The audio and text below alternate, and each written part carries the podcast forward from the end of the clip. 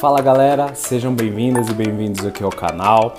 Vou pedir uma ajuda para vocês, para vocês deixarem um like, não dói, é rapidinho, só deixar um joinha para a gente continuar produzindo esse conteúdo aqui de qualidade para vocês.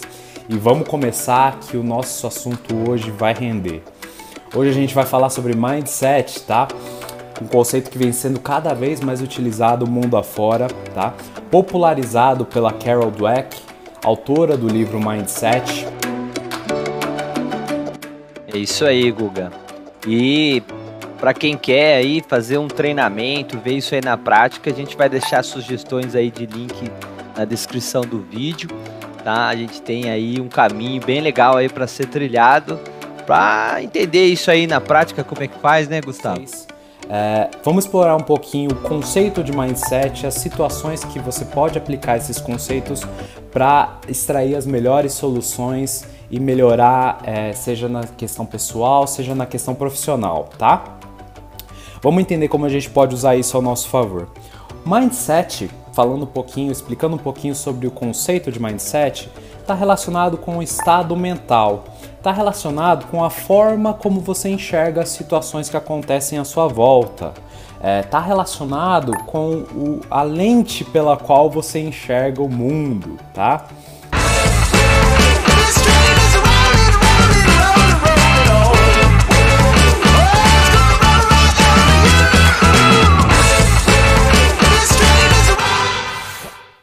Como a própria palavra já diz, mind, mente, set a gente pode traduzir como estado, tá?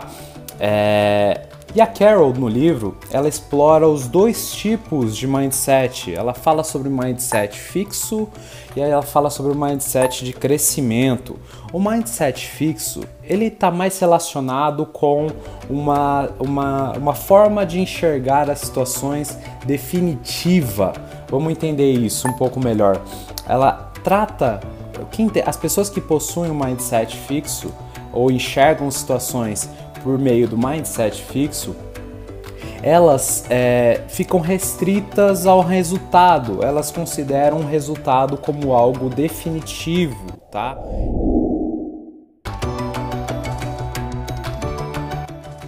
As crianças buscam aprender uma das duas atitudes mentais com os pais, professores ou treinadores. Então falar um pouquinho de como que as crianças elas são é, induzidas a falar, é, a pensar né, nessa mentalidade fixa versus alguns comportamentos dos adultos, pais, professores, educadores, que seja, que impulsionam, que, que incentivam as crianças aí a um comportamento é, é, de mentalidade progressiva, né? De crescimento. Como é que a gente tem essa abordagem que a Carol traz para a gente no livro? Acho que o ponto principal aqui que a gente precisa destacar, que é uma das grandes diferenciações entre mindset de crescimento e mindset fixo, é, é a questão do aprendizado, ou, se, ou seja, do crescimento, da evolução. E, e essa evolução, a Carol atrela muito ao esforço, né? Então, toda vez, em qualquer situação, seja quando a gente é criança, quando a gente é adulto, quando a gente está no nosso meio profissional, no nosso meio uh, esportivo, uh, as pessoas tendem a elogiar o nosso, nosso desempenho, o nosso resultado, ou criticar esse nosso resultado, né? Quando na verdade o que o, o, o mindset de crescimento ele está relacionado ao elogio, ao esforço.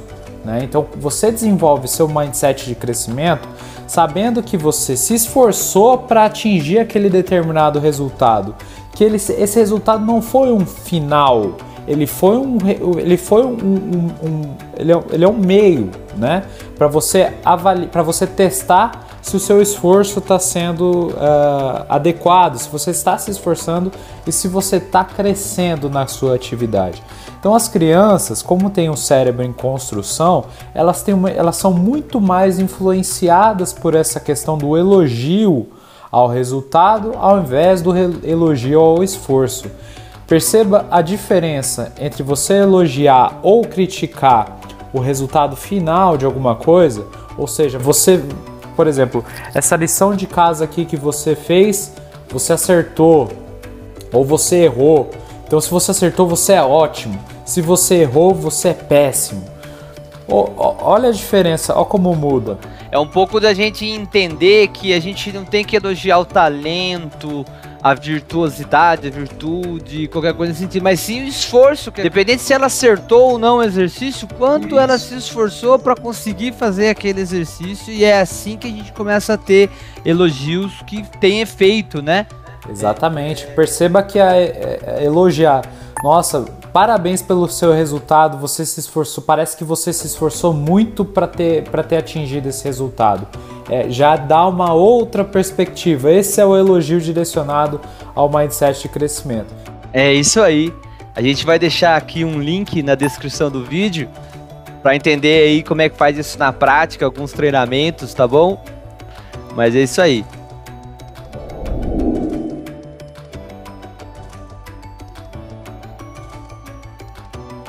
Elas consideram que o estado mental pelo qual elas enxergam as situações, ele não tem evolução, então ela fica presa naquela situação. Por exemplo, quando ela é submetida a um fracasso num relacionamento, né? É, as pessoas de mindset fixo costumam procurar por vingança, é, por retaliação, são características comuns de pessoas de mindset fixo, tá? Elas se apegam muito ao seu talento nato, né? Então, se eu tenho talento, eu não preciso me esforçar para melhorar. Isso é muito característico de pessoas que possuem um mindset fixo, né?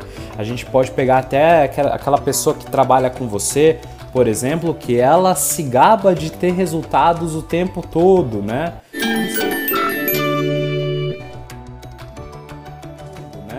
Isso é uma característica de mindset fixo, isso pode atrapalhar muito a gente.